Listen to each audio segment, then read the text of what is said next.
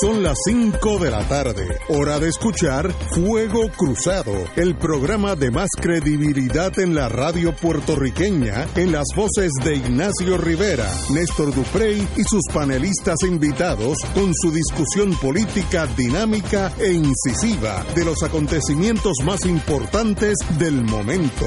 Fuego Cruzado comienza ahora.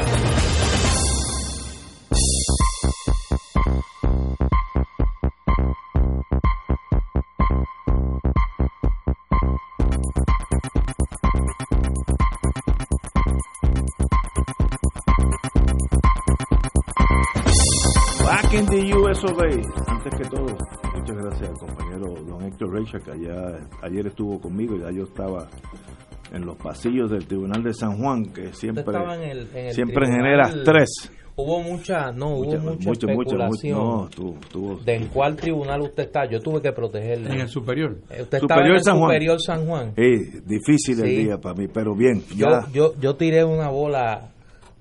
Estamos hablando de béisbol ahorita. Esas bolas así, mire, un Sí. sinker bola a la esquina. ¿Qué pasó? A de ver, que usted estaba a ver qué caía. De que usted estaba eh, estaba muy ajetreado porque estaba. Este, No, pero eso fue esta mañana. Esta no, mañana no, sí no. estuve. Mire las llamadas.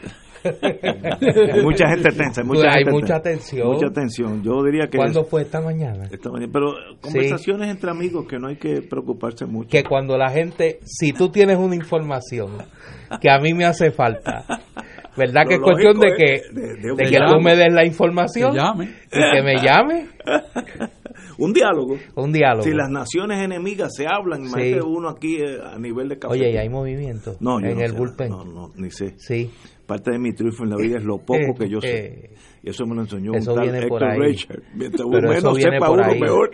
eso viene por ahí. No sé, no sé. Tú sabes, Irma y María fueron uno detrás del otro. Sí, pero el problema es que esto- estas no se van, estos no son de 10 horas y pasó. Esto va a ser estacionario. Esto puede ser, estacionario. esto puede ser 10 meses, pero Sí. eso es después, pero todo se puede dialogar, es cuestión de sentarse.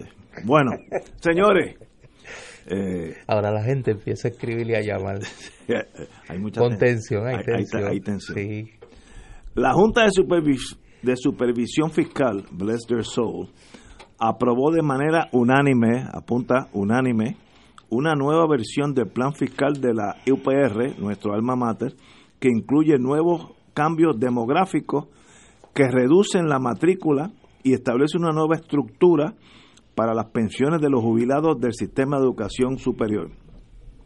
La directora de la Junta, Natalie Yaresco, explicó que el nuevo documento mantiene las reducciones en las aportaciones que hace el gobierno central a la UPR hasta llegar a los 389 millones para el año 2024.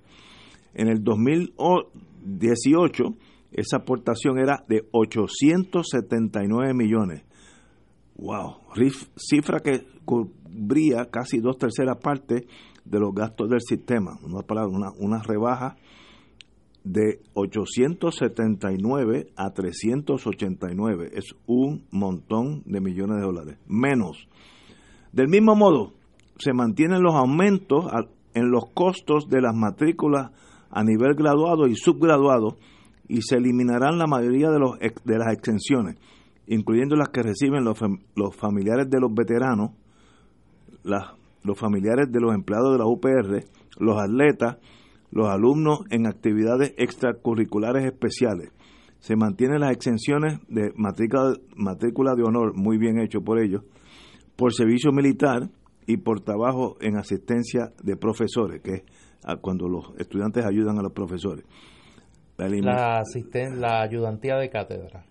la eliminación de estas exenciones es prospectiva, por lo que no afecta a los estudiantes que ya tienen estos beneficios. Muy bien. Eh, según Yaresco, el plan está estructurado de modo de que los alumnos de escasos recursos tengan acceso a la educación superior. Indicó, por ejemplo, que un estudiante que se matricula con 12 créditos al semestre le sobrarán mil dólares si recibe la beca Pell completa. Dijo además que se estarán estableciendo fondos de becas adicionales y que en el peor de los casos los estudiantes tendrían que trabajar a tiempo parcial para poder cubrir todos sus gastos. Tal vez algunos estudiantes tengan que trabajar a tiempo parcial. Estoy citándola. Yo lo hice cuando estuve en la universidad. dijo Yaresco.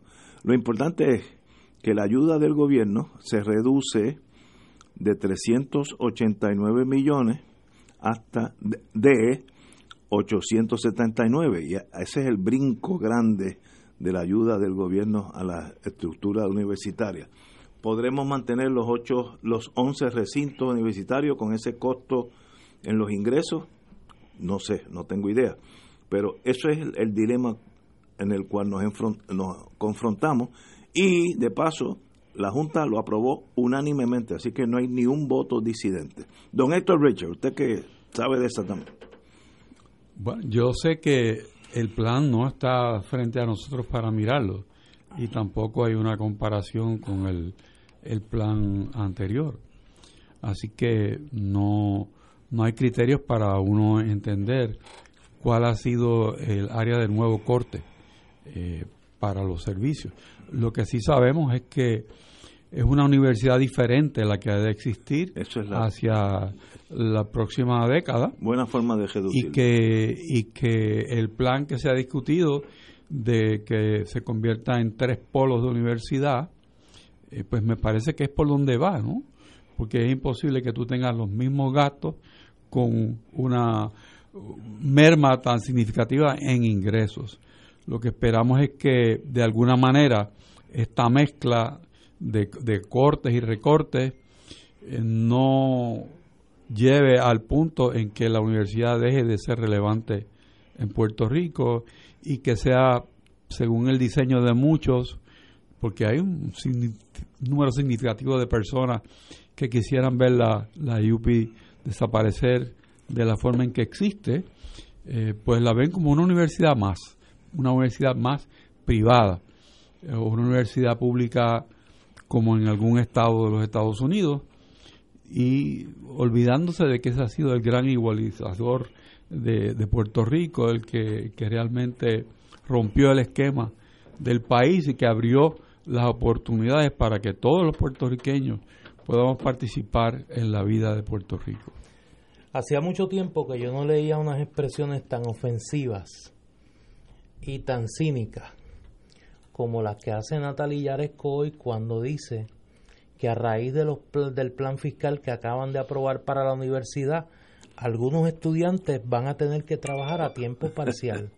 Esta señora no sabe o alguien no le ha explicado que, ya que una gran cantidad de los estudiantes del sistema de la UPR no solo trabajan a tiempo parcial, algunos tienen dos trabajos, algunos son jefes y jefas de familia que además de sus compromisos académicos y de sus compromisos profesionales, tienen obligaciones familiares que atender y que aún así se mantienen echando hacia adelante en su vida estudiando en la Universidad de Puerto Rico. Hace, hace unos años, mañana se conmemora el día de 75 años de la invasión de Normandía, donde las fuerzas aliadas intentaban rescatar el territorio francés de un gobierno, el gobierno de Vichy, dirigido por un héroe de guerra que se convirtió en un traidor, el mariscal Philippe Pétain. Ese gobierno, que era un gobierno y se le llamaba así en la prensa de la época, el gobierno Pelele, el gobierno títere, era sencillamente un instrumento del el poderío nazi que en el caso francés como en otros casos eh, decidió en vez de nombrar un administrador como había hecho en Checoslovaquia, como había hecho en Polonia, en el caso francés, estableció un gobierno de franceses, colaboracionistas le llamaban, que se dedicaron a hacerle la vida fácil al nazismo en su invasión a Francia. Nosotros tenemos el equivalente al gobierno de Vichy, en el gobierno de Ricardo Rosselló. No han levantado un solo dedo para defender la Universidad de Puerto Rico no han levantado un solo dedo para impedir el desmantelamiento de la universidad. Lo que hoy se plantea es simple y llanamente desmantelar la universidad. ¿Y por qué el gobierno de Ricardo Rosselló no defiende a la Universidad de Puerto Rico? Es una pregunta que hay que hacerse. ¿Por qué se mantiene al margen de esta operación donde la, Junta de Control Fiscal se ha ensañado con la universidad? ¿Por qué? ¿Cuál es el silencio? ¿Por qué esa actitud colaboracionista, como el gobierno de Vichy, con la Junta de Control Fiscal y sus planes de desmantelar la Universidad de Puerto Rico? Yo creo que ya es hora de preguntarle eso a Ricardo Rosselló. ¿Dónde están todos aquellos planes e ideas para ayudar a la universidad? ¿Dónde está aquella idea de que la universidad fuera preferente a la hora de contratar servicios gubernamentales? Aquí se, se ha puesto en pública subasta la Academia de la Policía, prácticamente. ¿Y por qué no se le concedió a la Universidad de Puerto Rico? Ahí tengo un, un ejemplo nada más. Y yo creo que esos son asuntos que el gobernador debe contestar. ¿Por qué esa actitud colaboracionista en el plan de la Junta de Control Fiscal de destruir la Universidad de Puerto Rico? Tenemos que ir a una pausa, amigos. Vamos a una pausa y continuamos con este tema. Yo tengo mis teorías, eh, tal vez muy particulares, sobre este evento, que es una tragedia para Puerto Rico. Pero vamos a una pausa y regresamos con Fuego Cruzado. Fuego Cruzado está contigo en todo Puerto Rico.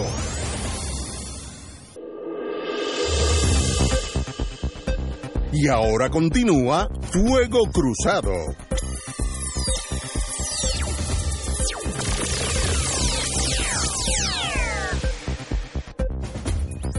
Amigos y amigos, regresamos a Fuego Cruzado, compañero don Néstor. Sí, en la pausa recibimos una noticia pues que nos llena de tristeza a los tres, que es la el quebranto de salud que está sufriendo nuestro querido amigo José Rivas Dominici, hombre de radio de toda, una, vida, toda una vida. Vaya a nombre tanto de la gerencia de Radio Oro, Radio Paz, como de nosotros.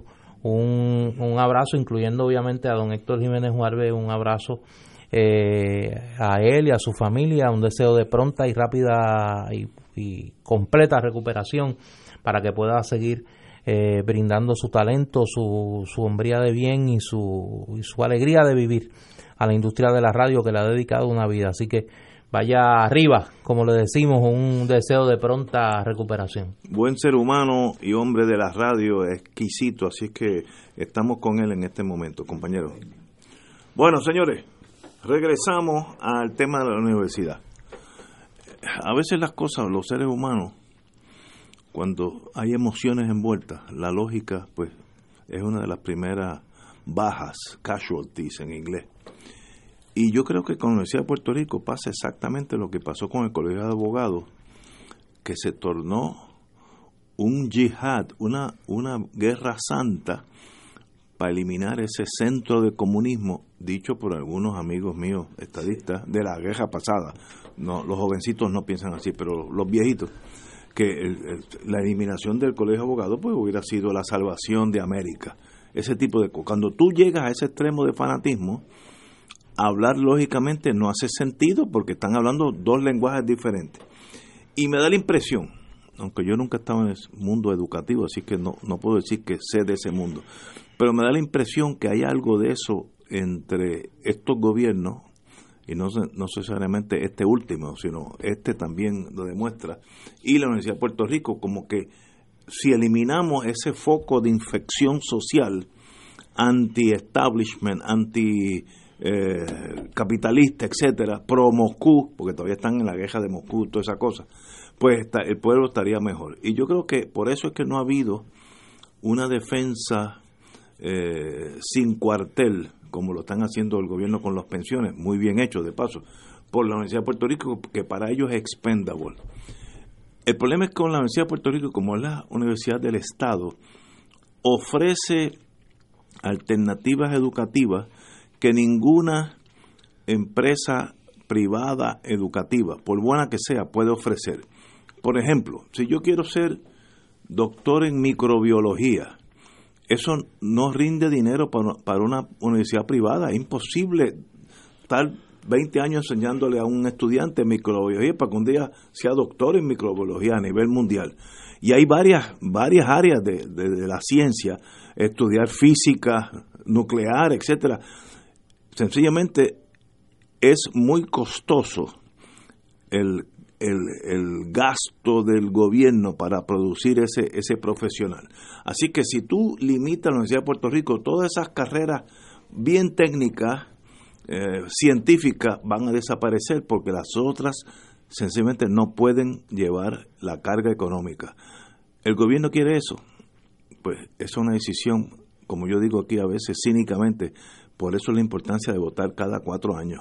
Cuando usted vota cada cuatro, cada cuatro años, todas esas decisiones van envueltas con ese voto suyo, que a veces usted lo vota allí sin darle mucha cabeza. Pues sí, es bien importante ese voto.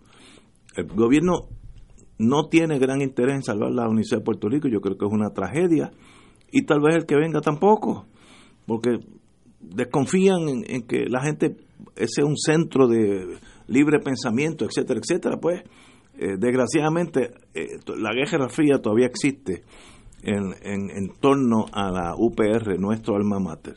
Don Héctor.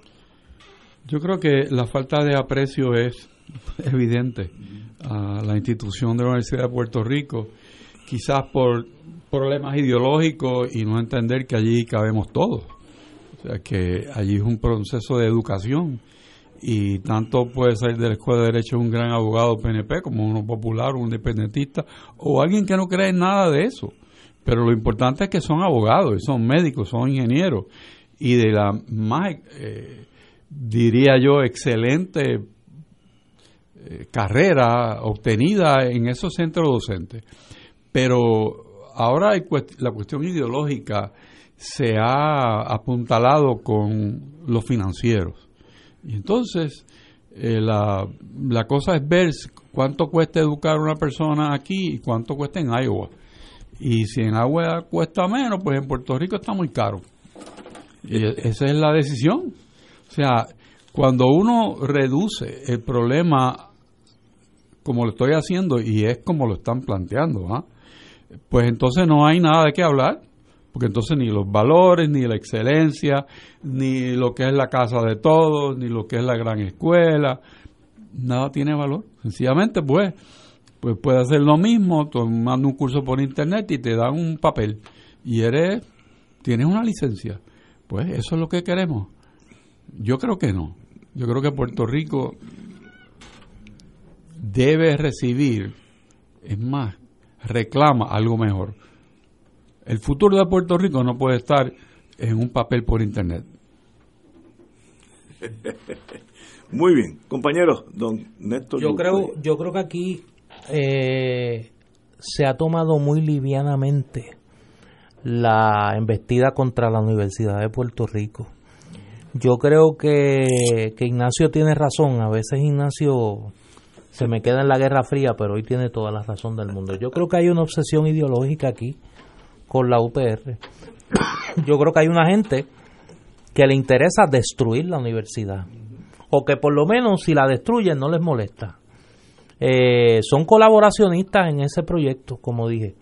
Ahora bien, yo no sé si los, los que todavía nos queda un poco de cordura en Puerto Rico, que no estamos eh, contagiados ni por la corrupción, ni por el fanatismo ideológico, ni nada de esas pandemias, que atacan el cuerpo político nuestro, eh, estamos conscientes de que el perder la universidad del Estado es perder uno de los activos estratégicos más importantes de Puerto Rico.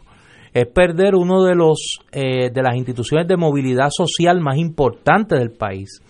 El perder una de las piezas claves de cualquier proyecto futuro de reconstrucción económica de Puerto Rico y va a ser muy difícil, porque yo sé que nosotros lo vamos a poder revertir mucho de lo que está pasando, pero va a ser muy difícil llevar a la universidad una vez esta gente le haga el daño que le pretende hacer al sitial donde, donde estuvo en un momento dado. Eh, y en ese sentido, pues, más allá de las críticas que uno puede hacer a la universidad, a la gobernanza de la universidad, a la desidia que a veces se vive en sectores de la Universidad de Puerto Rico, que yo lo he, dicho aquí en varias ocasiones, pues me parece que más allá de eso hay un valor estratégico fundamental que defender, que es la Universidad de Puerto Rico, y me parece que muchos, y me incluyo, hemos sido lenientes con, con, con la discusión, con, con el promover más, más activamente esa discusión sobre el futuro de la Universidad de Puerto Rico. Bueno, señores, continuamos con Fuego Cruzado. por lo menos hay buenas noticias que vienen de Washington, esperando la firma del presidente Trump para recibir mil millones, un billón de dólares. La presidenta de la Cámara Baja, la demócrata Nancy Pelosi, ratificó este miércoles una ley para otorgar más fondos a los lugares afectados por desastres naturales, incluyendo mil millones de dólares para Puerto Rico, que ahora tendrá que ser firmada por el presidente Trump. cito, después de meses de obstrucción por parte de los republicanos en el Congreso, finalmente podemos enviar ayuda a las comunidades en todo el país, dijo Pelosi en la tarde de hoy.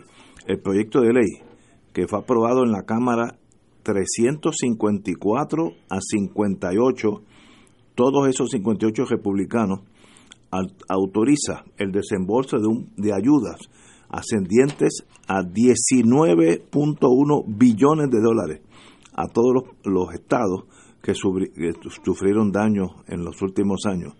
La legislación cuenta finalmente con el apoyo de la Casa Blanca, eso es buena noticia, por lo que se espera que Trump la rubique próximamente.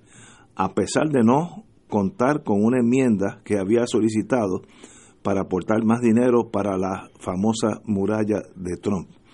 En concreto, el paquete proporcionaría cerca de un billón de dólares con B a Puerto Rico, incluyendo 600 millones en fondos de emergencia para cupones de alimentos y más de 300 millones para reparaciones de la infraestructura que se necesitan en Puerto Rico, pero malamente.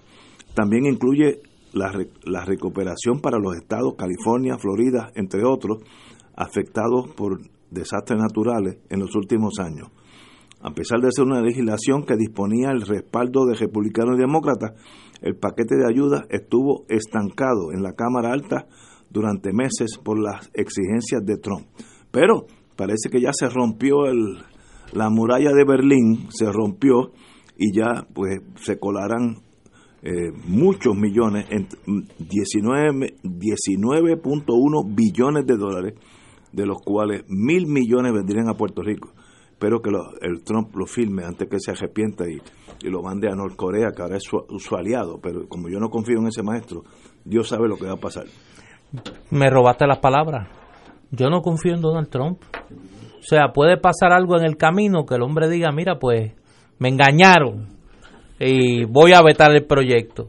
Pero ojalá y, lo firme. Pero yo eh, espero ver para creer. Cuando lo firme, celebramos la firma. Pero fíjate que pasó 300 y pico a, a, a, eso, 58. Eso no tiene... Es un montón, sí, pero, pero uno, uno que es Trump... Eso no tiene que ver absolutamente nada. Estoy de acuerdo, pero ya hubo un primer susto.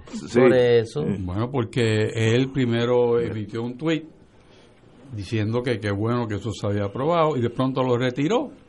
Y entonces la gente empezó a preguntar, bueno, ¿qué pasó? ¿Será que ya sigue la ensaña con Puerto Rico y que no, no lo va a firmar? Pero no fue así. Eh, fue que dicen las buenas comunicaciones de Casablanca que es que había escrito mal unas palabras y por lo tanto lo retiró que tranquilo, fue el mensaje que emitió eh, especialmente al Congreso, que, tranquilo, que él lo va a firmar, que eso fue un acuerdo. Pero la estática que bajó por ahí para abajo fue terrible en, en todos los círculos, porque no solamente Puerto Rico, es la nación americana que está esperando ese esa firma de ese proyecto que tanto trabajo y tanto cabildeo hubo que hacer y que la Casa Blanca delegó en unas personas muy claves y muy sensibles a las posiciones de Trump para que fueran los, los managers de, en el Congreso de la postura del presidente. Así que es un proyecto muy bien trabajado por los cabilderos de Trump y por el Congreso. Esperemos lo firme. Ojalá lo firme. No, no, sería para Puerto Rico muy necesario. Eh, lo- lo Pero que- no piense que porque Sí, no, abrir los por eso, por eso. Oye, pero- suave, suave. No, no, no, no, no, no te entusiasmes. No. No, no los gastes. No los gastes, no los gastes todavía. Oye, yo. Que va. eh, hasta que no estén aquí en el banco achocados, como dicen aquí. No, Así no- es. no- Así no es. Y ellos se aseguren de que unas cosas pasen. Lo importante es que lo firme, ya es ley y de ahí en adelante es otro proceso. Burocrático. de- de- Burocrático, judicial, etcétera. Que no se lo roben. Judicial. Bueno, Sí, sí. bueno, sí, porque si, Sí. si hay una, una disposición Fíjate, que Héctor, que es confiere- prudente, sí, dijo que, judicial. que al- Confiere- tal elemento judicial. que confiere unos, unos programas, el, el dinero para unos programas, Sí. pues entonces cabe un mandamo. Y que, y que si vienen, que sean para esos programas, que no los desvíen, porque Y aquí hay. y si pasan No, otras pero Eso cosas. es un concepto de derecho penal, eso es desvío. Sí, no, no, no, no, hablando de eso, Ignacio. Yo creo que antes que el dinero llegue, van a pasar unas cosas. Bueno, esperemos. Hay que asegurarse que pasen unas cosas para que el dinero Empie- empieza a fluir. no se pierda, no, no, no se pierda. No, Probablemente hay otro aviso de que tengan cuidado, que si no habrá PON. Exacto. Ok. van a tener que En vez de ofrecer PON, van a traer la guagua. una guaguita. La guagua, sí. sí, de esas Van a traer la guagua. que aguantan 40 pasajeros. 40, chiquita, tampoco sí. es muy grande. Señores, cinco y media, tenemos que ir a una pausa. Fuego Cruzado está contigo en todo Puerto Rico.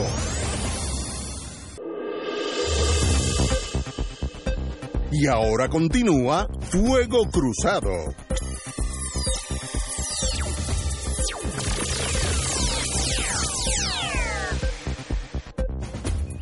Señoras y señores, un grupo de mujeres que protestaba hoy frente a la fortaleza fue removida del lugar por la gente de la policía. Hubo que usar la fuerza. Según la oficina de prensa de la policía, el motivo de la intervención fue que el lugar escogido por las mujeres para su manifestación obstruía el flujo de tránsito por la vía de rodaje frente a la, la fortaleza. Las mujeres estaban protestando sentadas cuando fueron removidas, esto en una de las entradas laterales del Palacio de Santa Catalina. Las manifestantes repudiaban los problemas de transporte con la isla municipio Vieques y Culebra, que anoche fue motivo de una vigilia y hoy de una marcha. Así que hay tensión entre los viequenses y los, la isla grande en torno al servicio de lancha que endémicamente ha sido catastrófico. Eh, algunas de estas señoras indicaron las dificultades que trae el problema de transportación. Niños durmiendo en el pasto en el terminal. Eso es así porque yo lo he visto. Jóvenes que van a estudiar y tienen que faltar a sus cursos porque la lancha está llega tarde o no llega. Eh, cuando los agentes las agarraron para levantarlas, las mujeres se tomaron de los brazos en un tipo de cadena humana y aún así los policías, algunos hombres y otras mujeres, las separaron y las llevaron a otros lugares, algunas en medio de forcejeo y arrastrándolas. Me tumbaste, esto es una falta de respeto lo que hacen con nosotros, etcétera, etcétera. Bueno, cuando hay fuerza bruta siempre va a haber conflictos. El problema no es ese, el- yo creo que el problema de la policía y esta señora es la consecuencia de un problema. El problema es cómo se arregla el problema de transportación Puerto Rico, Vieques, Culebra. Ese es el problema. Lo- los otros son consecuencias de ese problema. Y, que más allá Y eso lleva 60 años de, de mal, de mala práctica. y que más allá del espectáculo publicitario de tratar de hacernos ver que los fines de semana que hay un tráfico turístico alto a las islas de Vieques y Culebra las lanchas funcionan tú tienes un problema serio de cómo atender la cotidianidad de los viequenses El día a día, de y lunes de a los viernes. culebrenses. Ayer nosotros tuvimos aquí a una de las portavoces de este colectivo que estaba realizando hoy eh, la manifestación y nos ponía en, en conocimiento de la gravedad de este asunto y de lo y de lo eh, del, del espectáculo mediático que el gobierno ha querido montar para aparentar de que está resolviendo la situación y la situación sigue igual o peor.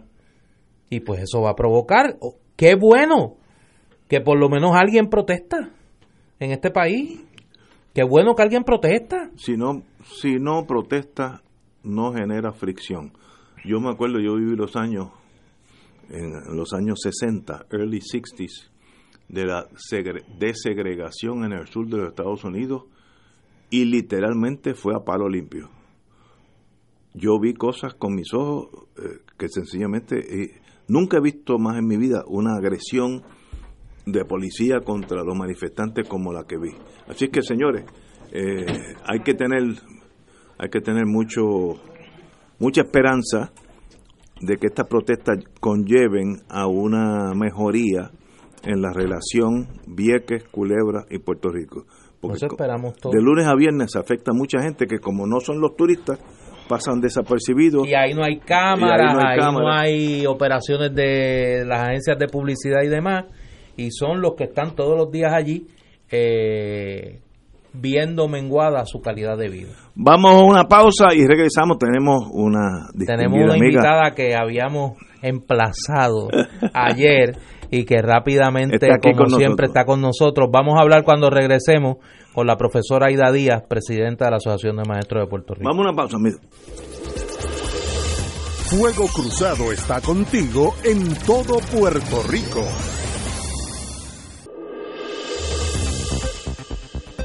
Y ahora continúa Fuego Cruzado.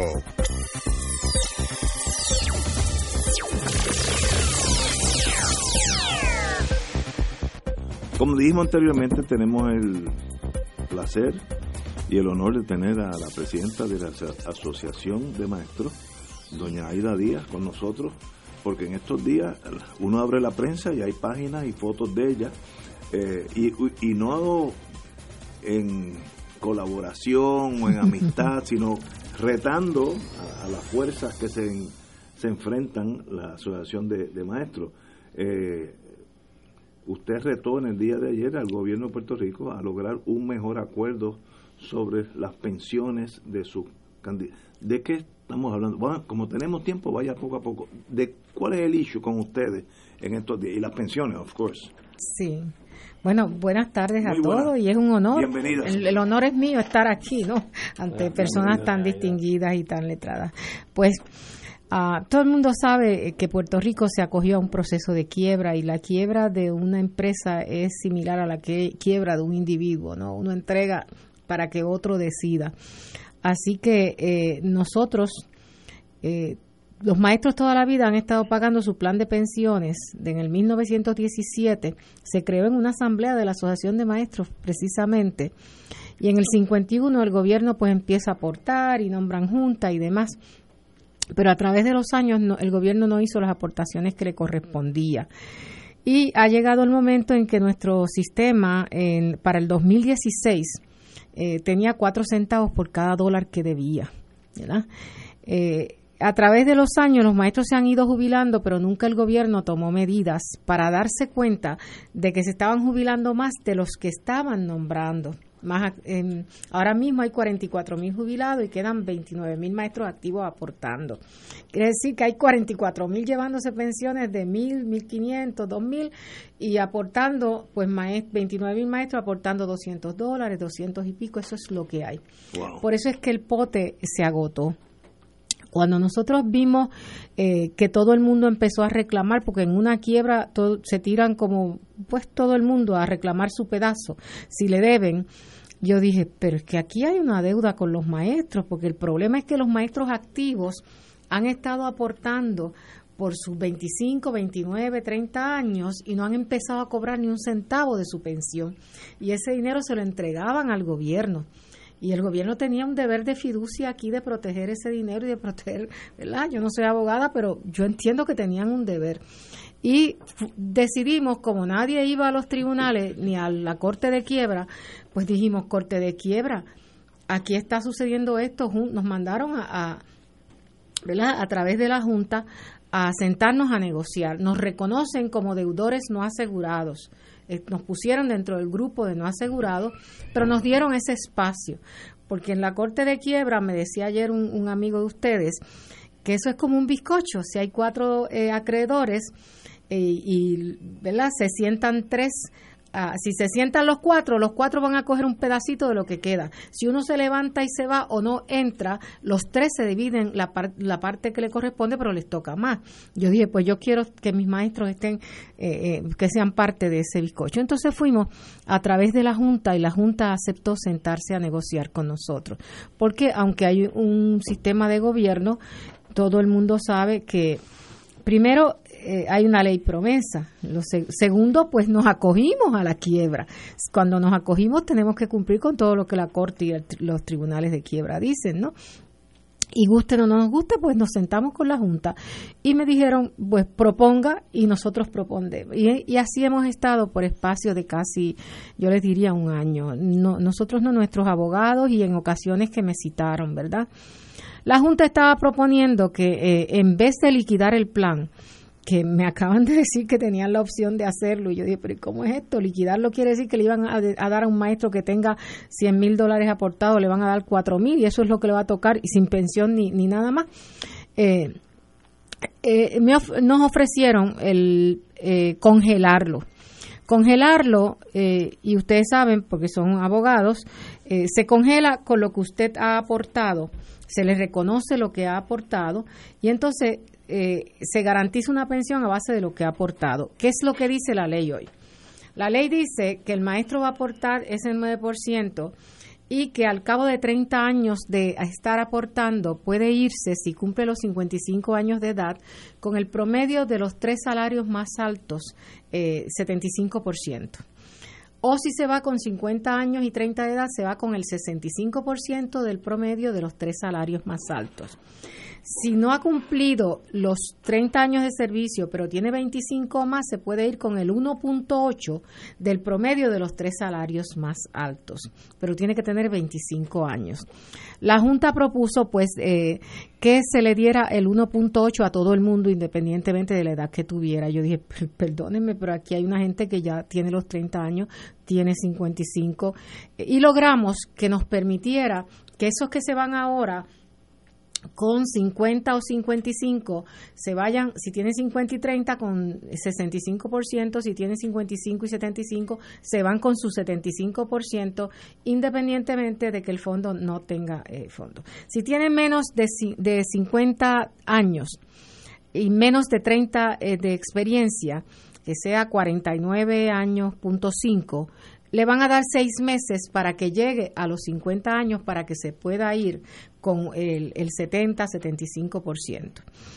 Eh, además, eh, los que tienen entonces menos de 25 años de servicio, eh, los que tienen menos de los 30 y no pueden llegar a los 30, se van con el 1.8.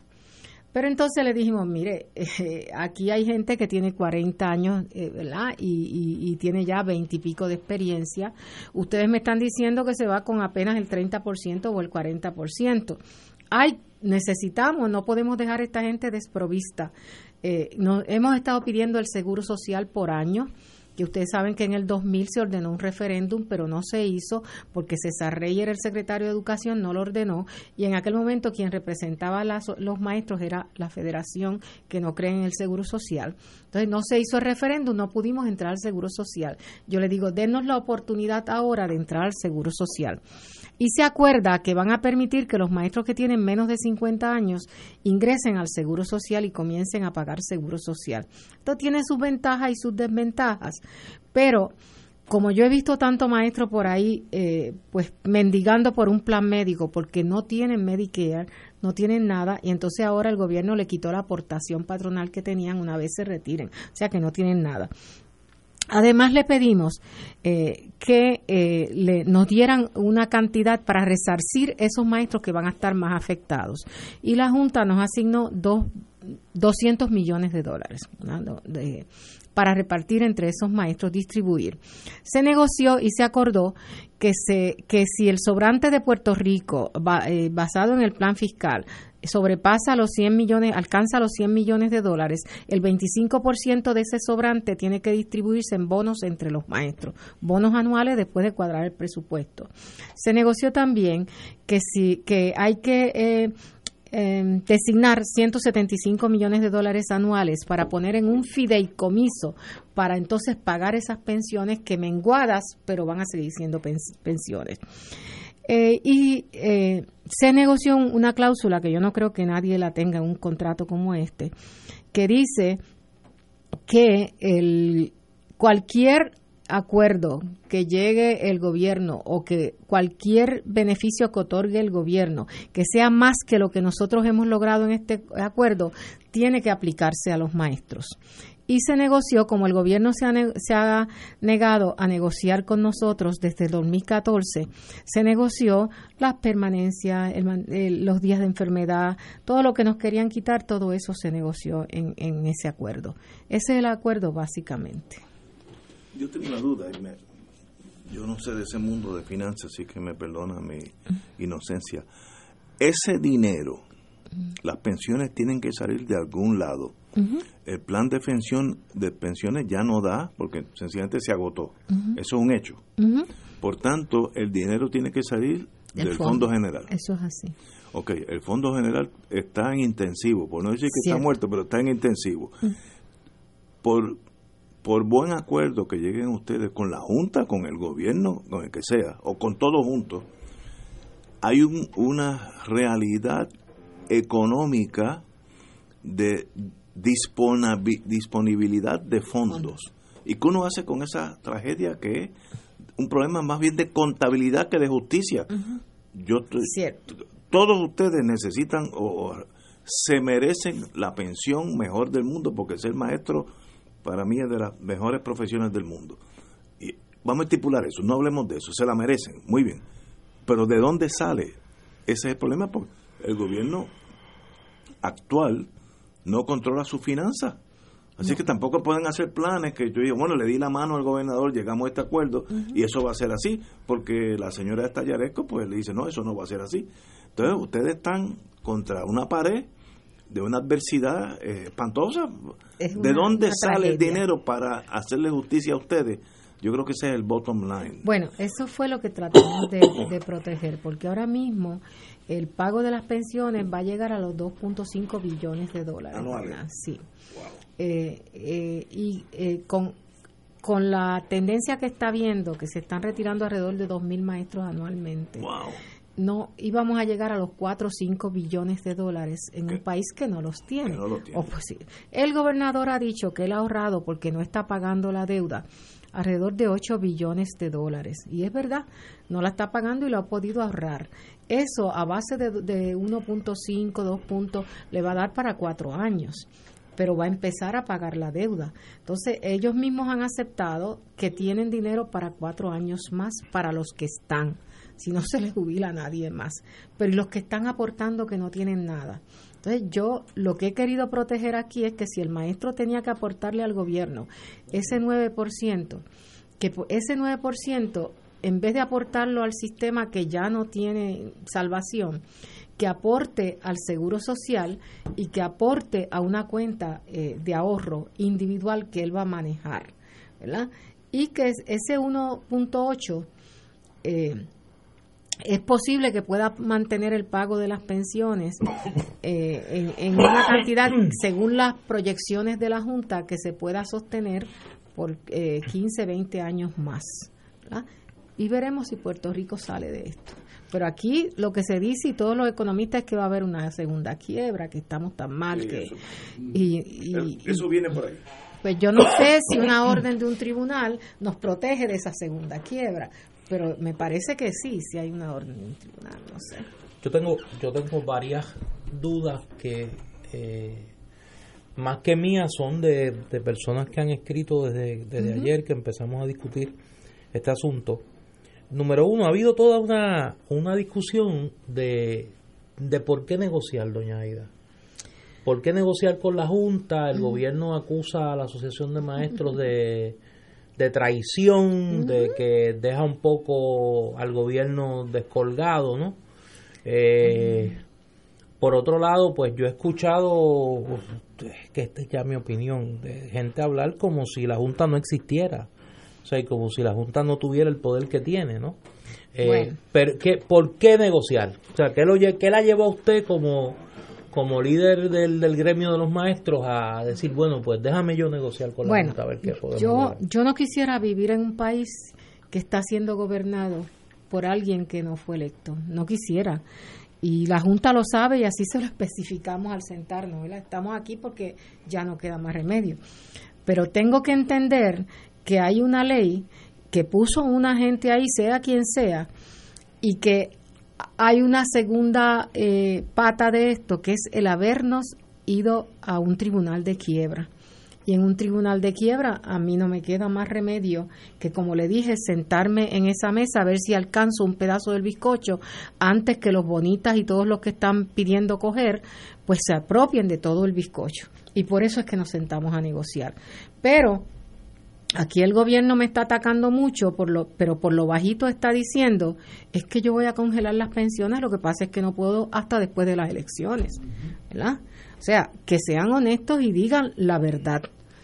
Si dicen la verdad, pues mira, ganan un poco de credibilidad. Pero por ahí ha habido conversaciones y demás, y yo espero que la Junta también diga, eh, nos hemos reunido con el gobierno y lo que, porque en el plan fiscal, que el plan que presentó el gobierno de presupuesto, yo no sé cómo se llama, del 2017, en la página 63, el gobierno dice congelación de las pensiones y pasar a los maestros a un, plan de, de, contribución definida. Tengo otra pregunta que me hacen, que es, ¿qué va a pasar con los que ya están recibiendo pensión? Con los maestros jubilados que ya están recibiendo pensión. Ese es otro grupo que representó lo que se conoce como el CORE porque cuando fuimos al tribunal se reconoce uno que representara a todos los, los, los retirados de todas las dependencias y entonces los activos.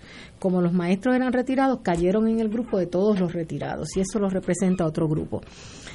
Esos por lo que dice el, el, Fortaleza, tienen pensión asegurada por los cuatro años con ese dinero que ha ahorrado el gobierno pero en el 2023 nadie dice dónde está el dinero con que le van a pagar sus pensiones. Por eso es que el CORE ha tratado de reducir el, descuento que quería hacerle la Junta a lo más bajito posible, ¿verdad? Pero un recorte, miren, yo no le puedo garantizar a nadie que no lo haya, no, no venga. O sea, pero ellos no son parte de esta negociación. No, no son parte, no son parte. Esto es una negociación que afecta a los que están aportando al sistema de retiro de maestros con la expectativa de que van, cuando se jubilen, van a recibir una pensión. Eso es así, bajita, pero la van a recibir. Okay.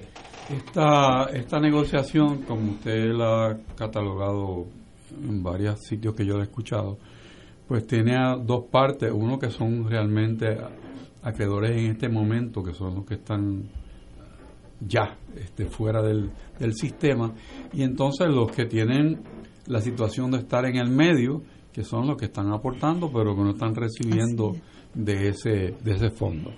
Con relación a, esos, pues quizás en un tribunal de quiebra normal y corriente, pues ustedes no estarían allí porque no son acreedores. Sin embargo, en este híbrido que está viviendo Puerto Rico, pues sí. Y yo sé que la Junta, no tan solo con, con el grupo que usted representa, sino con otros grupos, ha, sido proactiva buscando ese ese diálogo, o sea, no es tan solo que uno va allí, sino que de allí buscan la manera de abrir puertas y dialogar porque la, la Junta tiene varios sombreros y varios objetivos y uno de ellos es reestructurar las deudas que existan de tal manera que la economía de Puerto Rico pudiera ser viable hacia el futuro. Hay dudas muy, muy claras sobre ese aspecto de, de muchas personas.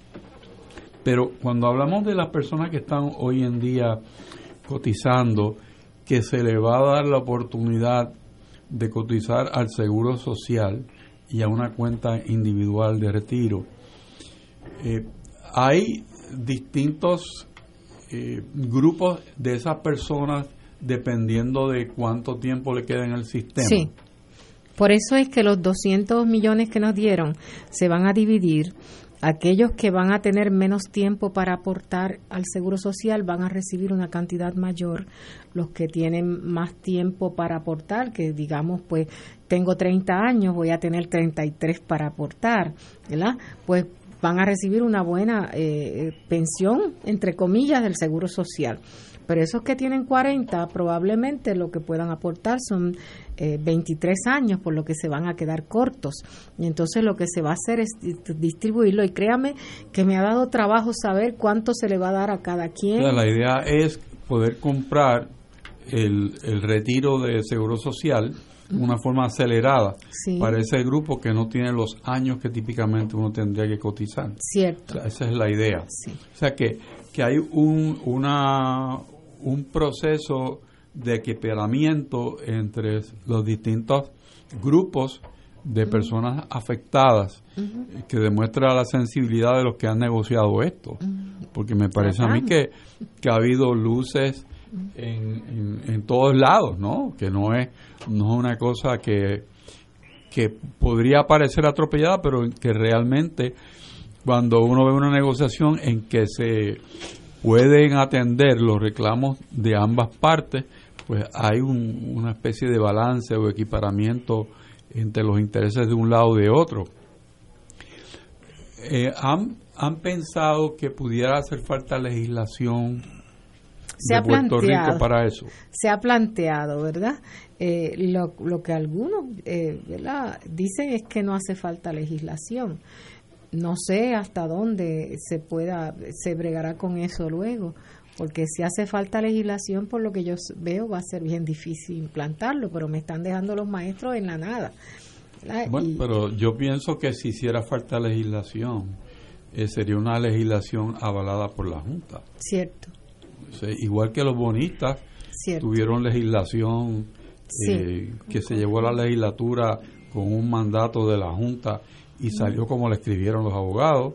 este, no veo por qué no pudiera ser este el caso de ustedes. Bueno, tengo esperanza de que así se haga, porque de lo contrario no vamos a alcanzar mucho. Tenemos que ir a una pausa, son las seis de la tarde, regresamos con la presidenta de la Asociación de Maestros. Vamos a una pausa. Fuego Cruzado está contigo en todo Puerto Rico.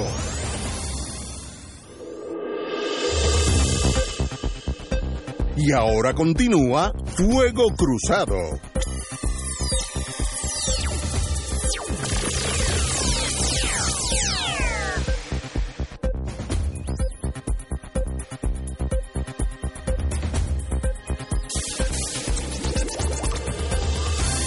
Regresamos, amigas y amigas, a Fuego Cruzado. A mí me dijo a mí un cirujano una vez, de forma de chiste, que los que los aquellos médicos especializados en autopsias saben lo que pasó, pero lo, ya lo saben muy tarde. Porque, y eso le aplica a este análisis mío. Mirando para atrás, ahora un llame. ¿Qué pasó que el plan de pensiones de los empleados, de los maestros de Puerto Rico llegó a cómo estaba. Una autopsia, pues ya, ya, pasó lo que pasó, pero ¿cómo llegamos aquí? Bueno, mire, en el 51 hubo una crisis. Yo leí la, yo leo la historia. 1951, wow, hace un montón de años. Y entonces el gobernador eh, nombró una comisión donde estaba el presidente de la asociación, el secretario de Educación y otras personalidades y decidieron eh, aumentar la aportación. Acuérdense que esto se estableció en una asamblea de la Asociación de Maestros y los que aportaban eran los maestros y los que aportaban era una miseria, creo que era una peseta, después no sé cuánto. Nombran esa comisión y establecen una aportación del maestro, creo que era de un 8% y lo mismo el, el, el gobierno. Y eso se queda así con esa contribución pero nunca los gobiernos se sentaron a ver que los, los salarios de los maestros iban a ir aumentando.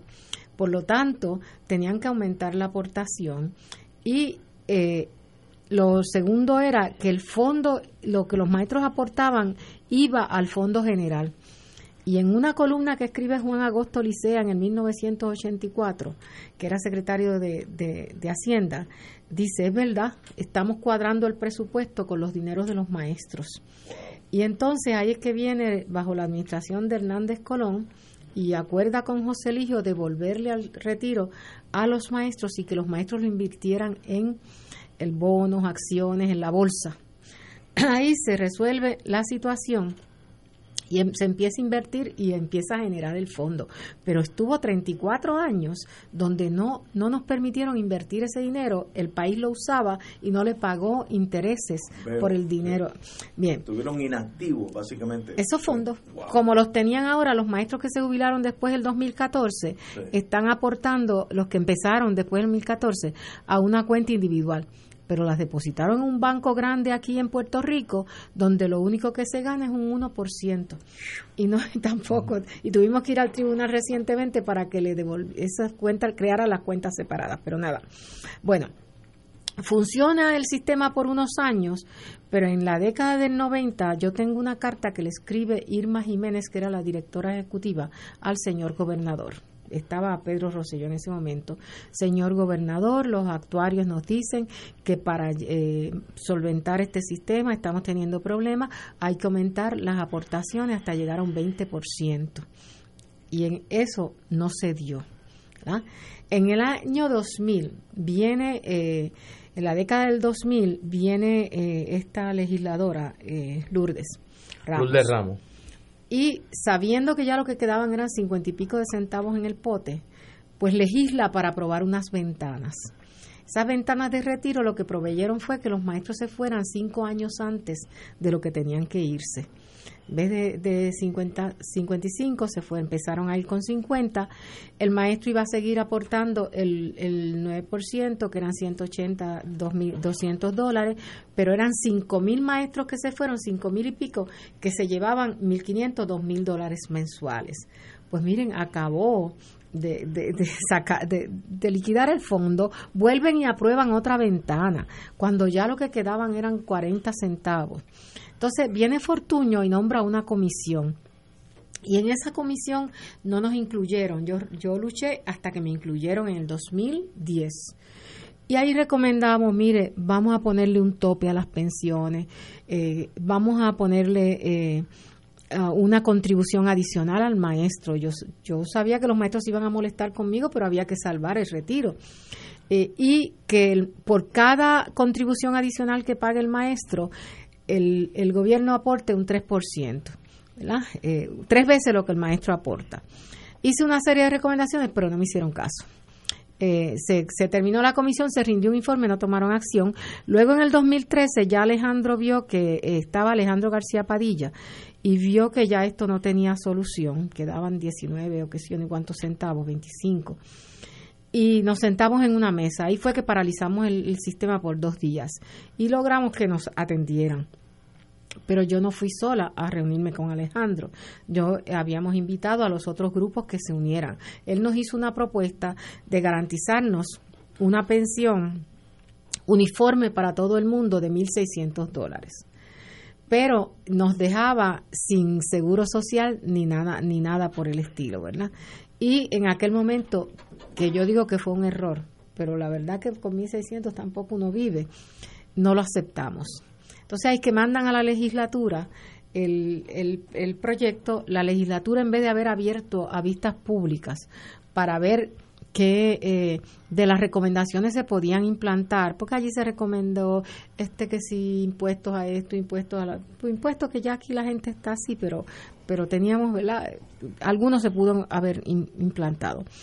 Eh, y la legislatura sin vista, pues aprueba el proyecto. Ustedes saben que fue un 24 de diciembre a, a medianoche.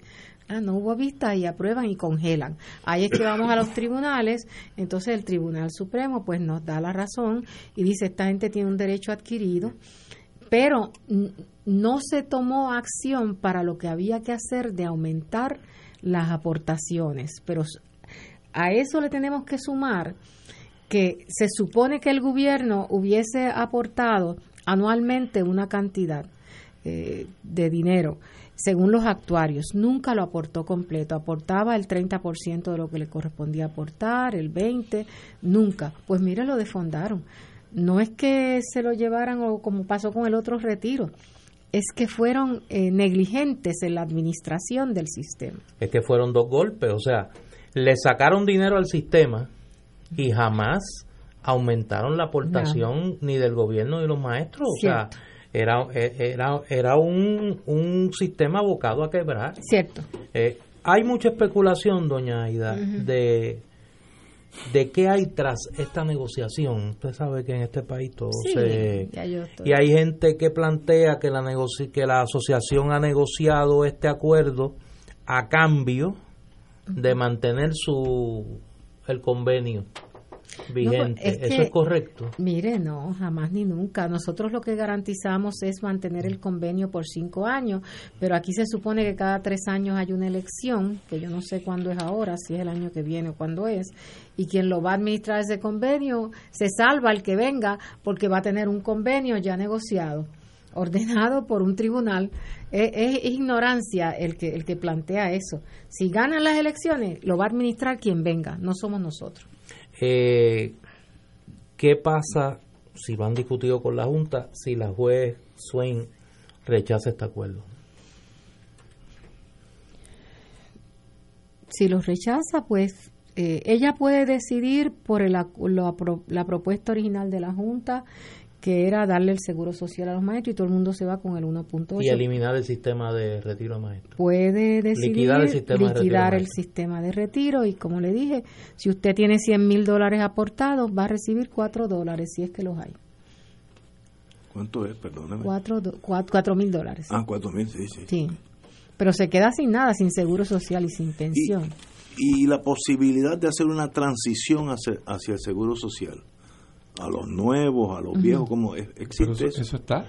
sí, está contemplado. Ellos está contemplado ya. Sí, ya ellos están negociando con el Seguro Social. ¿Quiénes son? La Junta. La Junta, ok. Pero depende de la juez, ¿verdad? Esto no va a entrar en, en, vigor. Una de las cláusulas dice que no, entra, no entrará en vigor hasta que el Seguro Social haya aceptado los maestros en el Seguro Social. O sea, puede, tiene una fecha de junio 20 de 2020, pero no va a entrar en vigor hasta que el Seguro Social y hasta que se creen las cuentas individuales.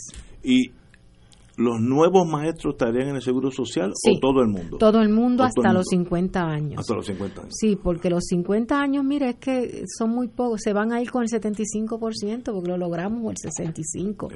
Yo quiero aprovechar para decir esta situación del referéndum, porque ahorita escuché que un grupo nos va a llevar al tribunal y va a paralizar esto. Yo quiero decirle que el referéndum fue un reclamo que yo hice y que le dije a la Junta, esto no se va a implantar hasta que los maestros voten, porque es la decisión de la vida de cada uno de ellos y yo no puedo decidir sobre estas vidas. Y ellos me lo aceptaron y me aceptaron el referéndum.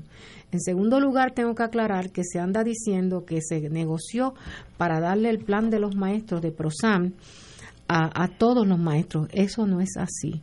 Lo que se negoció es que la unión, seamos nosotros, sea el que venga, tendrá la opción de designar unos comités que evaluarán todos los planes médicos.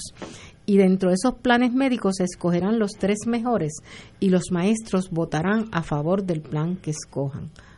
No es que se, va, claro, teniendo nosotros PROSAM, pues lo evaluarán también, ¿verdad?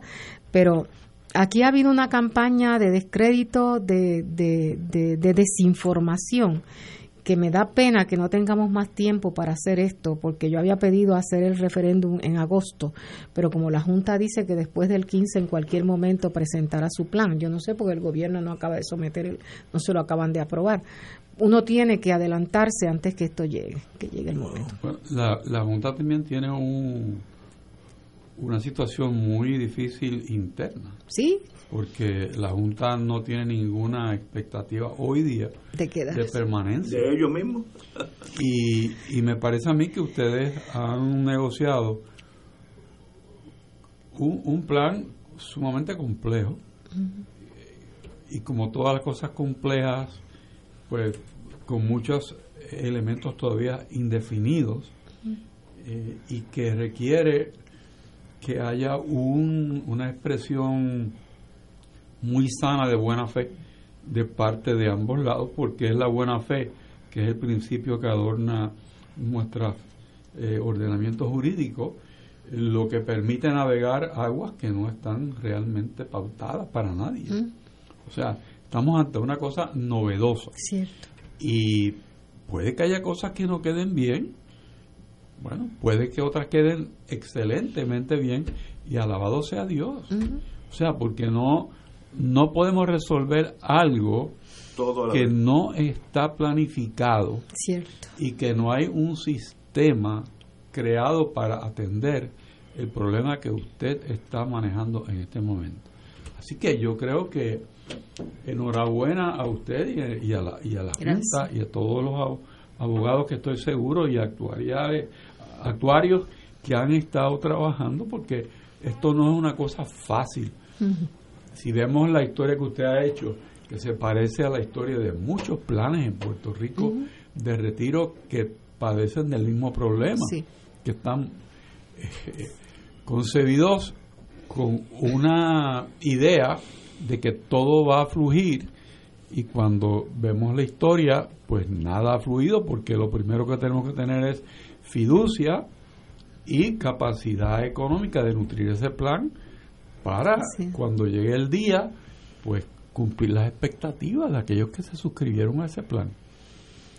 Eso en este país no existe. Aquí estamos pensando en que a un plan le podemos imponer beneficios no legislados el día que se comenzó el plan, sin aumentar los tipos de contribución, que eso demuestra porque todo el plan del Estado está quebrado. O sea, porque bonos y bonos y bonos y bonos, que ¿de dónde? O sea que ante esa realidad yo creo que ustedes han logrado una cosa interesante, novedosa, que quizás no es lo mejor, pero dentro de las posibilidades, pues mire, dígame cuál es mejor. O sea, yo, eh, yo creo que todos podríamos decir, bueno, vamos a hacer un esfuerzo para que haya un mejor plan, pero yo creo que, ¿dónde está? Eso es lo que yo estoy pidiendo. Den, dennos, por favor, propuestas, porque todavía podríamos ir a la Junta y decirle, mire, pero dígame con qué financiarlo, pero no viene nada. Pues tuvimos, pues por suerte, por nadie quiere esto, yo no quisiera esto, mire, yo he llorado lágrimas de sangre, porque esto es decirle a los maestros perdieron su plan y nadie se lo quería decir. Ah, yo he tenido que decírselo. Es trágico decírselo a una persona que ha dedicado su vida a lo que sea y que diga, mira, lo siento mucho, votamos tu dinero. Cierto. Y él lo aportó, así que... Eso es así. Y, no es que, que votamos el dinero, sino es que se consumió sí, en otras cosas. por un diseño distinto al que está concebido originalmente. Era un sistema, era un sistema que estaba desde su origen actuando bajo una premisa que, lo iba lo iba a llevar a la quiebra y se advirtió en varias ocasiones y no se tomaron las medidas y pues pasó lo que lo que tenía que pasar. Eh, lamentablemente para los maestros para las maestras y los maestros eh, de Puerto Rico.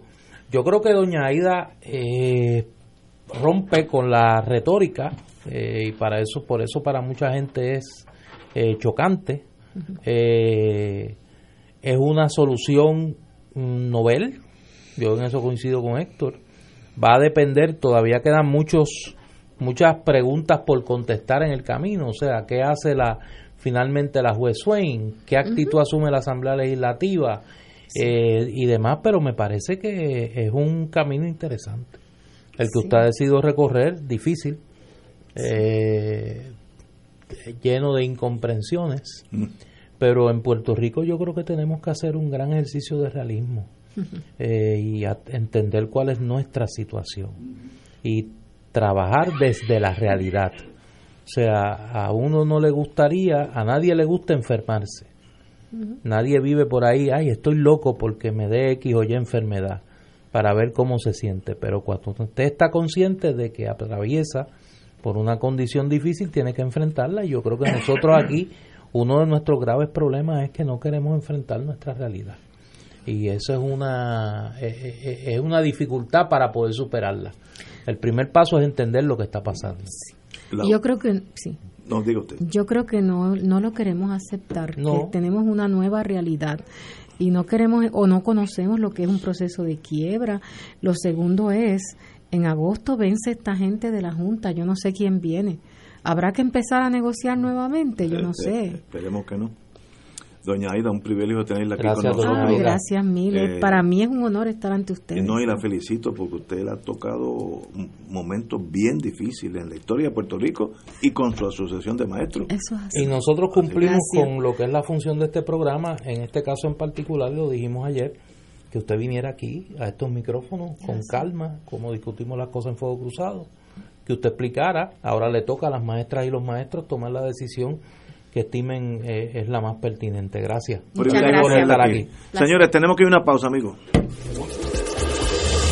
Fuego Cruzado está contigo en todo Puerto Rico.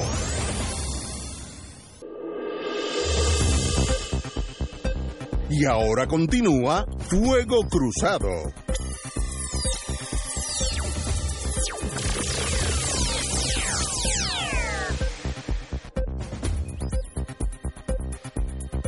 Regresamos, amigas y amigos, con Fuego Cruzado. En el día de ayer recibimos un cambio de velocidad bastante tajante en torno a la, a la relación Cuba y Estados Unidos, los derechos de los visitantes, cruceros, aviones, etcétera, etcétera. Y sencillamente pues nos deja patidifuso porque el trabajo que empezó el presidente Obama a descongelar la Guerra Fría aparentemente regresa con el mismo ímpetu de aquellos años del Kremlin y Washington y Stalin y, esa cosa morbosa de eh, el enemigo hay que mantenerlo siempre a raya, ese tipo de cosas. Locuras en esta época, pero Trump es el presidente y no somos nosotros. Tenemos con nosotros la compañera Daphne Barbeito, vecina aquí de Fuego Cruzado, porque está a, dos bloques de nosotros, y la hemos secuestrado para que nos hable de cruceros to go y cómo afecta las últimas directrices del señor presidente de los Estados Unidos en torno al mundo de cruceros. Yo sé que los aviones también, las mismas reglas aplican ahora para los aviones que, que los cruceros, pero como usted está experta en cruceros, vamos a hablar del mundo naval primero. ¿Por dónde van los cruceros visitantes a Cuba? Bueno, sí, eh, muy buenas tardes a ustedes, a todos Radio Escucha. Un placer estar aquí por primera vez, compartiendo con ustedes. Nuestra vecina. Así que muy contenta de poder estar aquí compartiendo con ustedes y los Radio Escucha. Bueno, a nivel de, de cruceros y, y tomando o retomando un poco la introducción que usted dio, el tema realmente nos tomó a todos por sorpresa, incluyendo a los altos ejecutivos de las líneas de crucero. A pesar de que habíamos oído al presidente Trump en abril diciendo que iba a haber unas restricciones fuertes. Fue una sorpresa de verdad. Ciertamente no esperábamos que iba a ser de una manera tan abrupta. Y la manera en que se comunicó ayer fue bastante deficiente el proceso, porque empezaron a las 8 de la mañana con una versión y todavía a las 2 de la tarde estaban sacando nuevas versiones. Y no es hasta la tarde donde finalmente aclaran el tema de los cruceros. Y cuando lo, sale, lo sacan público no incluyen la fecha, pero ya después un poco más tarde nos enteramos. Oficialmente, en el día de hoy, ninguna línea de crucero americana, norteamericana, puede hacer paradas en ningún puerto cubano. Pero que ahora mismo lo pueden hacer. No, a partir de hoy. Ah, no, no, pero hasta ayer, hasta ayer podían hacerlo. Podían hacerlo y esto venía por una, un, un era como una enmienda que el presidente Obama había hecho a una de las 12 consideraciones, había creado esta licencia del People to People y uno podía ir a Cuba eh, de forma individual por la relación cultural o para hacer un, un ejercicio cultural o educativo y tener esa relación directa con el pueblo de Cuba, ¿verdad? Eso quedó sin efecto en el día de hoy y lo importante es que si bien es cierto las paradas en Cuba no, no se van a poder hacer más, las líneas de crucero no están cancelando esos itinerarios y me explico. Evidentemente las salidas de los cruceros van a continuar. Lo que han hecho las líneas de crucero es que han sustituido el puerto de La Habana con otro puerto. Y eso es bien importante porque hay tanta confusión allá afuera. La gente piensa que se cancelaron las salidas y ciertamente la parada o la visita de Cuba están eh, canceladas hasta nuevo aviso, por supuesto. Ya eh, básicamente volvimos a lo que había antes de, de la flexibilidad que eh, Obama había presentado en el 2016. A diferencia de las líneas, de lo que pasó con las líneas aéreas y la parte terrestre, en ese mismo comunicado ayer se especifica que cualquier ciudadano americano que hubiese comprado algún servicio turístico, particularmente un boleto de avión y o alguna estadía acomodo va a caer dentro de un grandfather's clause que le va a permitir hacer su viaje. Okay. Así que esa si gente ya lo tenía. Sí, ya. lo había comprado hasta el día de ayer. Okay. O sea, que cualquier persona a partir de hoy a nivel náutico o a nivel de volar tiene que regresar, bueno, a nivel de crucero no vuelve. Y a nivel de aéreo lo tiene que hacer basado en una de estas 12 eh, opciones que ofrece el, el Departamento del Tesoro. Es decir, que si usted tenía comprado un, un viaje de crucero ahora en verano que incluía La Habana, el crucero sigue en pie pero no para en La Habana. Correcto. Y entonces, ¿qué ha sucedido? Las líneas de crucero ya se empezaron a expresar y hay dos que ya dijeron de forma eh, clara y contundente que van a ser por los pasajeros que ya habían comprado su, su crucero. En el caso de Carnival Cruise Line le da tres opciones a los pasajeros. Una, si te quieres mantener en el itinerario, les van a dar un crédito a bordo de 100 dólares. Si te quieres cambiar de fecha o de itinerario, te van a dar un crédito a bordo de 50 dólares y o puedes cancelar sin ninguna penalidad. Royal Caribbean dice, te voy a dar un reembolso de 50, si te mantienes en el itinerario, te voy a dar un reembolso de 50% y o puedes cancelar sin ninguna penalidad. Falta porque se exprese Norwegian Cruise Lines y falta que se exprese MSC.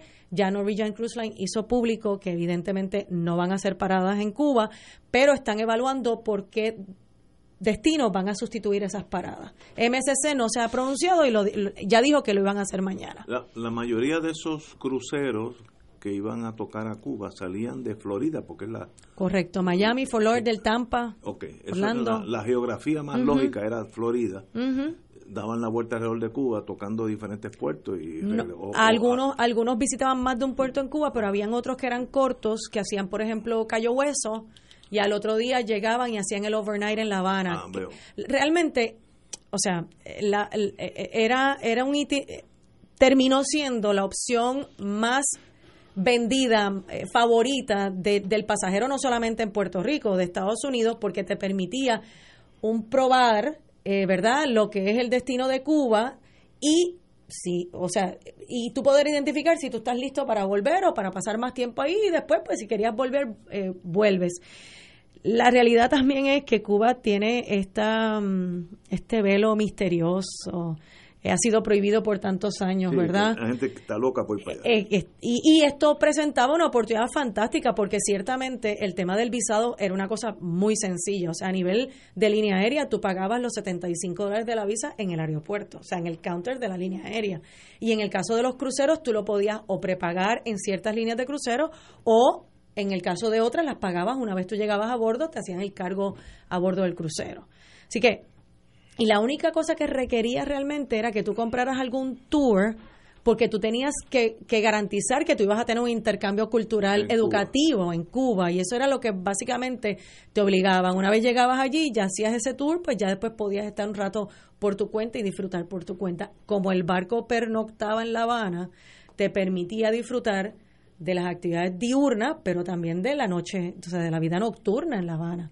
Es interesante. te daba te daba una probadita. Exactamente. De lo que es Cuba y luego tú decidías si volvías o no. Porque no todo el mundo estaba, eh, o sea, la gente quería ir a Cuba, pero pero como pensaban que era tan complejo, no se atrevían a hacerlo por su cuenta. A lo mejor, aparte, el costo asociado no es el mismo costo ir en el crucero que ir ya volando por tierra, o sea, ir a Cuba no es económico, la divisa es, es cariñosa, es como es, como intercambiar en euros, o sea, es, bien caro.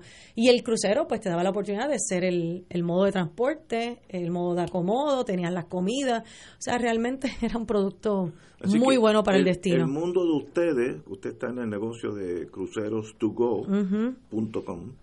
Gracias. Aquí al lado. Porque está aquí al lado. el anuncio Cualquier pregunta, paran aquí y me preguntan. Yo lo Llega Radio Paz, sigue directo y Pero el bottom line, después de la locura de Trump, es que el mundo de cruceros que parten de con ciudadanía norteamericana van a volver a los años anteriores que Cuba no existe. Correcto. ese es el, resultado final. Cuba no es un punto. Cuba no existe para las líneas de cruceros norteamericanas. Evidentemente las europeas esas se mantienen. Para que tengan una idea del crecimiento que hubo desde que Obama hizo la apertura en el 2017, que fue el primer año que, que empezaron ya a ir los cruceros de forma consistente, ese año cerró con 670 mil pasajeros en cruceros en el año. El año pasado cerró con 870 mil pasajeros. O sea, era, eh, era, un, era un crecimiento bastante importante. Y, y, no solamente lo que el gobierno cubano podía recibir por el, atracar en el puerto, aquí realmente yo creo que el, el, el, más afectado, eh, ¿verdad?, es, es el residente, que tenía una oportunidad como lo veo yo, tenía una oportunidad de tener ese intercambio directo con el turista y, podía eh, tener un pequeño negocio, esa es la realidad. O sea, si no era el taxista, eh, tenía el, el, carro antiguo que daba el tour, eh, o sea, toda una estructura se ha visto afectada este por por este por esta decisión del, que era la razón desde el lado del gobierno de Cuba correcto. por lo menos lo que se había argumentado públicamente para favorecer esta apertura que daba una oportunidad a la pequeña empresa cubana, a la, empresario individual, a poder desarrollar su negocio. Sí, desde esa perspectiva, ciertamente. Y, tengo una pasajera que llegó en el penúltimo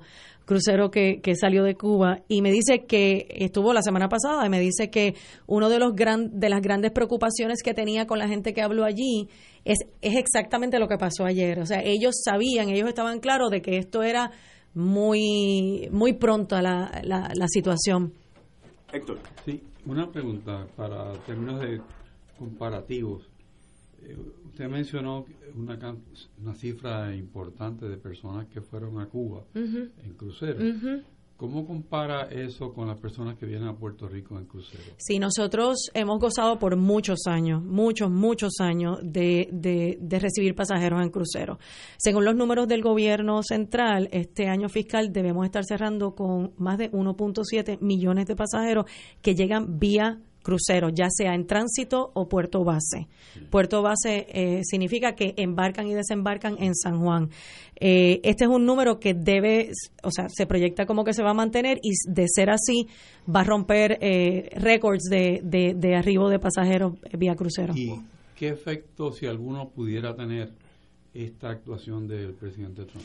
Pues lo estamos viendo ya. Esta mañana yo tuve la oportunidad de conversar con el secretario de Asuntos Públicos, el señor Maceira, y ya desde esta mañana ellos estaban haciendo acercamientos con las líneas de crucero y ya salió público, lo acabo de ver antes de venir para acá en el sistema de reservaciones de Royal Caribbean, que a partir de septiembre el Empress of the Seas, que era uno de los barcos que iba a Cuba, va a estar haciendo paradas en Puerto Rico. Eso quiere en tránsito. Eso quiere decir que ya por lo menos hay unas seis, siete paradas adicionales que no se contemplaban de un barco de Royal Caribbean viniendo a Puerto Rico.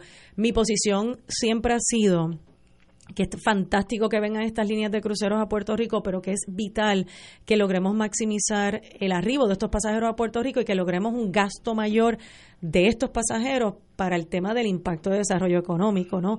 No es solamente traerlo al muelle, es cómo logramos que ese pasajero se baje y gaste el dinero. Y eso es casi una ciencia.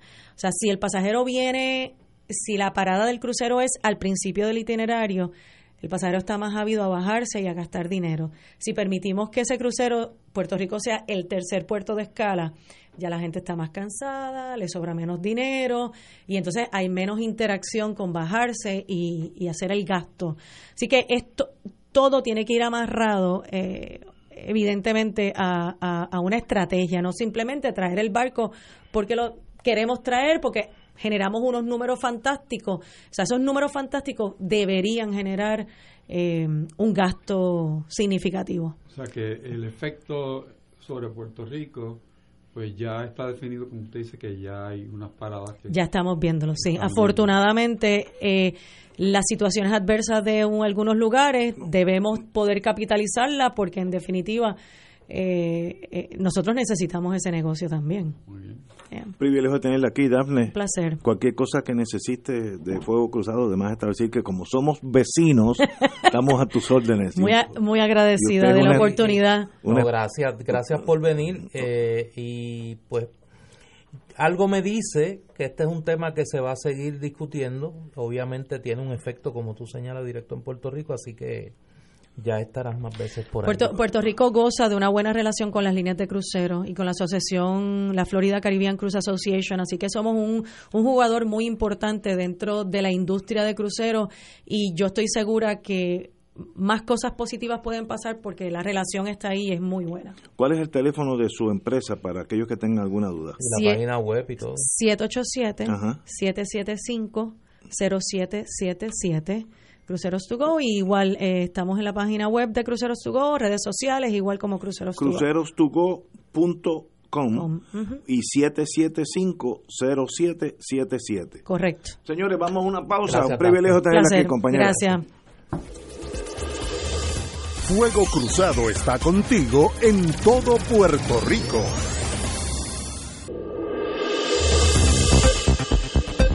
Y ahora continúa Fuego Cruzado.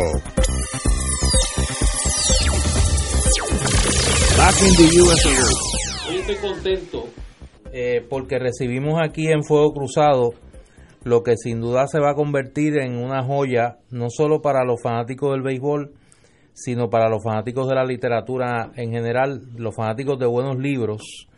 Y se me ocurre que va a ser un regalo más que favorito ahora para el Día de los Padres que viene en el mes de junio. Recibimos de Ediciones Callejón el libro El béisbol romántico del maestro Edgardo Rodríguez Juliá. Para que empiecen a salivar los, los fiebrus como yo, en la portada están el jíbaro Luis Rodríguez Olmo, Orlando Peruchín Cepeda y Roberto Clemente en su llegada a Puerto Rico luego de ser eh, uno eh, campeón bate y el otro jugador más valioso de la Liga Nacional en 1961. Hay una foto aquí de Jim Rivera, eh, el 6 Kid Willie May, que ayer me llegó el Bobblehead y estoy feliz. y Víctor Peyot Power, la mejor primera base del mundo, como le decía Vitín Fernández Reguero, Big Power, y el equipo campeón del Caguas Guayama de la temporada 1953-54 que tenía en su fila a un joven que vino de Eau eh, que era el equipo finca de los Bravos de Milwaukee, a tratar de perder el miedo. Llegó como segunda base, por poco se va en el avión de Jaimito, como decían en aquella época, eh, lo viraron lo convirtieron en el guardabosque y ahí se convirtió en el, la superestrella que fue Henry Aaron. Hank Aaron.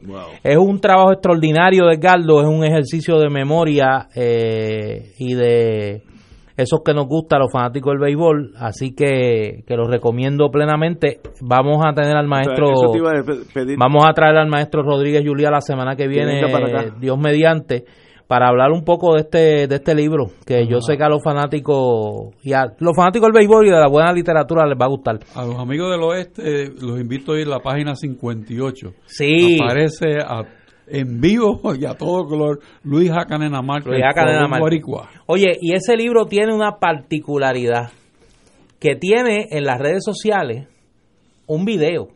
Eh, tanto Edgardo como José Orlando Suet, el doctor José Orlando Suet, se dieron a la tarea de rescatar. José Orlando ha hecho una extraordinaria investigación eh, histórica sobre los archivos de Viguier, del noticiero Viguier, eh, y tiene un, un video, acompaña al libro un video que se puede accesar en YouTube, que se llama así mismo El Béisbol Romántico. Oye, y anoche yo lo estuve viendo. Y como yo estoy, esas cosas me ponen mal, eh, mire, mírelo, yo no le voy ni a decir lo que hay ahí. Entre otros está Canena Márquez. Claro, hay que Yo nunca había oído la voz de Luis, de Luis Canena Márquez y la escuché ahí y hay unas cosas allí bien jugosas gracias al trabajo de, del maestro Edgardo Rodríguez Juliá y José Orlando Suet. Precioso. No, el libro tiene buenísimas fotos. Mire, un libro de béisbol tiene que tener fotos, tiene que tener cuentos, tiene que tener anécdotas. Como decía este fin de semana, yo estaba el domingo viendo a, a George Will que es eh, uno de mis analistas favoritos. Y George Will tiene dos peculiaridades. Es un fiebre de la filosofía política y del béisbol. Y decía, le pregunta a Ted Koppel que por qué le gustaba el béisbol.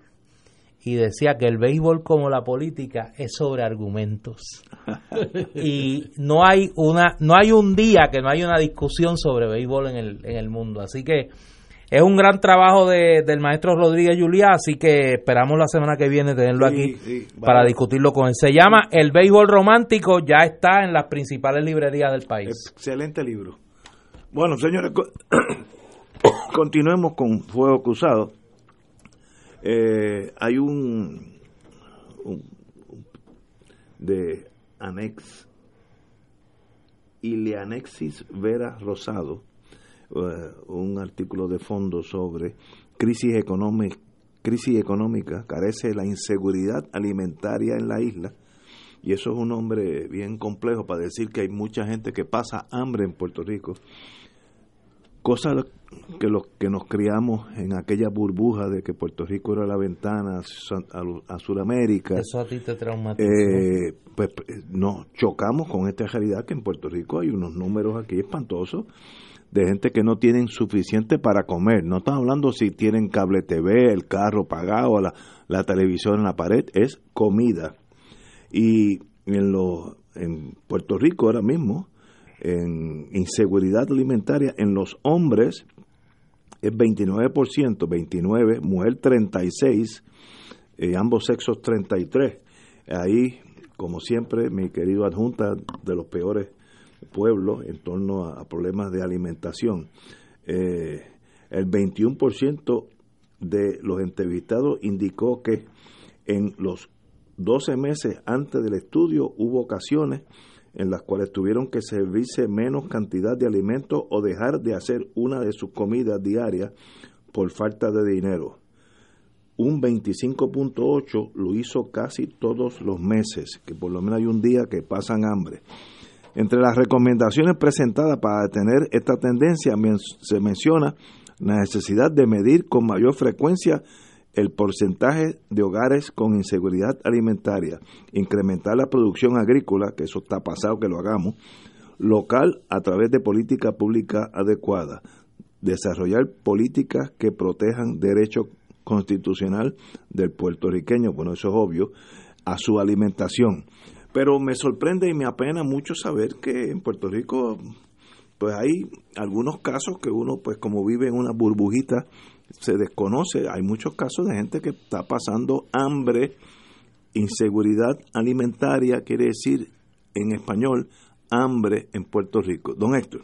Nosotros discutíamos ayer eso en primicia, ese estudio que antes de María o sea que todavía agrava más la situación, porque después de post María, pues estoy seguro que los números serían distintos. Eh, y, vimos los distintos repercusiones que tiene eso en la vida cotidiana del país, incluyendo en los estudiantes.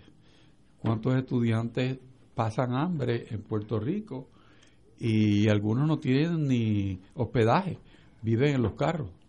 O sea que eh, es una situación compleja, pero que está fuera de la vista, ¿no? Que no se ve y no se habla y no se siente hasta que de momento alguien puntualiza eso y dice, mira lo que está aquí.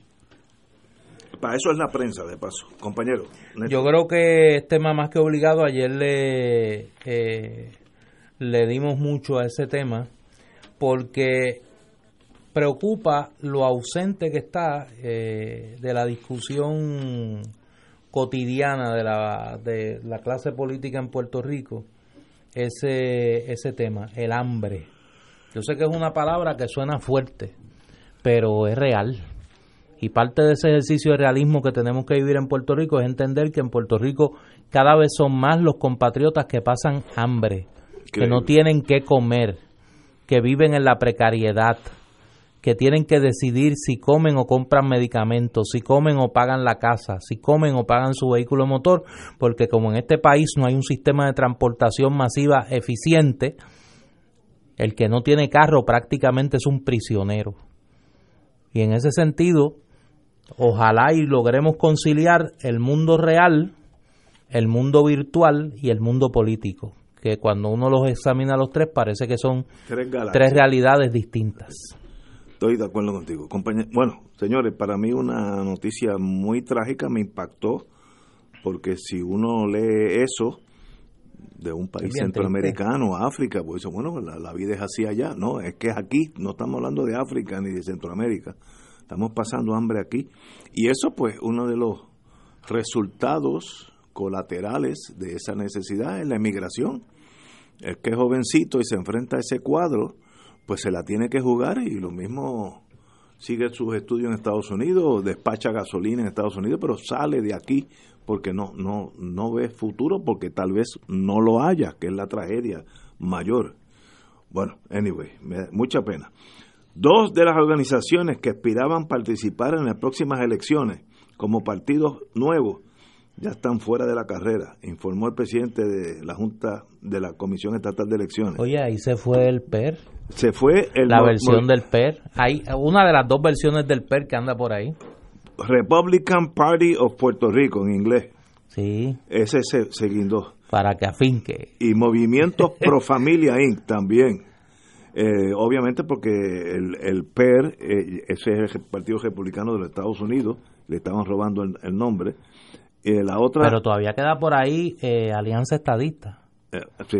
Que esos son republicanos también. Pro Familia compareció una una corporación que, utiliza ese nombre, así que ya lo estaban usando. El único, eh, Victoria Ciudadana, comenzó ya a entregar endosos, así que de los tres que iban al bate, ya hay dos ponchados y Victoria todavía está tirándole a la bola, así que... no, y dándole. No, no diga que tirándole, dándole a la bola.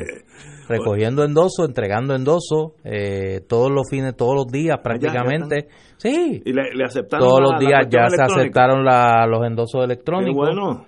Pronto, pronto se va a anunciar los lugares donde se van a estar recogiendo tanto los, eh, tanto los eh, endosos electrónicos como los endosos en papel.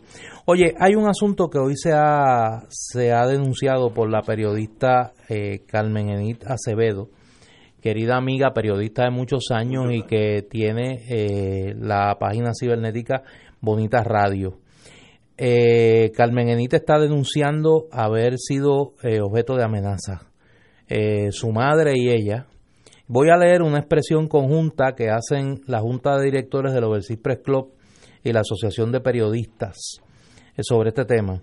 La Junta de Directores del Overseas Press Club y la Asociación de Periodistas de Puerto Rico pidieron a las autoridades federales y estatales la mayor celeridad y diligencia para investigar e identificar los responsables de una amenaza dirigida a la periodista independiente Carmen Enita Acevedo en un intento de intimidarla por sus reportajes investigativos.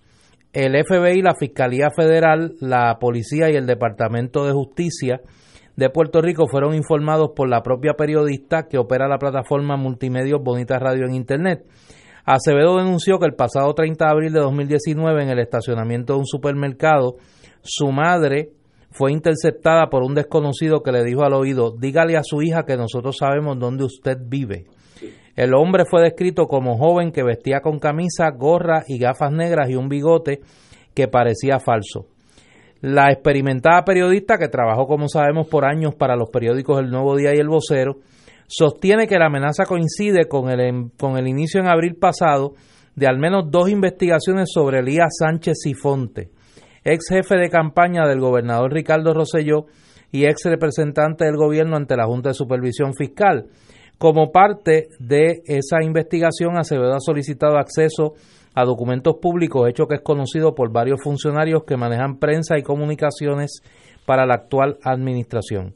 Esperamos celeridad en la investigación de esta amenaza por tratarse de un atentado contra el principio constitucional de libertad de prensa que afecta no solo a la colega y su familia, sino a todo el pueblo de Puerto Rico que merece recibir la información periodística libre y veraz, declararon la ASPRO y el Overseas Press Club en esta declaración. A mí me parece que esto es un asunto muy serio me parece que eh, Carmen Enite es una persona de gran credibilidad en Puerto Rico y que si hace esta amenaza, si hace esta denuncia, tiene muchos fundamentos para la misma y eh, levanta serias interrogantes que esperamos todos que sean atendidas con celeridad por las autoridades tanto del gobierno de Puerto Rico como del gobierno federal, con más confianza, lamentablemente, en el gobierno federal. Wow. Bueno. Muy serio. Yo conozco a la reportera, una persona muy seria de hace 30 años en la o más. En Cubrió por muchos años el Tribunal Federal. Sí, que, sí, por eso es que la conozco. Bueno, oye, y, y esto antes de irme, algo que tal vez se pudo haber evitado.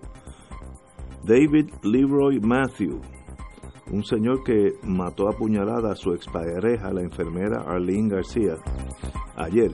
Eh, ya había hecho lo mismo, había apuñalado a otra compañera y el sistema lo tira a la calle para cargar lo mismo y, lo, le darán fianza ahora después de ya casi un asesinato complejo y otro un atentado asesinato eh, el sistema no puede detener a esta gente que sencillamente no pueden estar en la sociedad civil porque son asesinos compulsivos. Una tragedia, dos mujeres apuñaladas por el mismo hombre casi en cadena. Habrá una tercera, para eso es que está la fiscalía.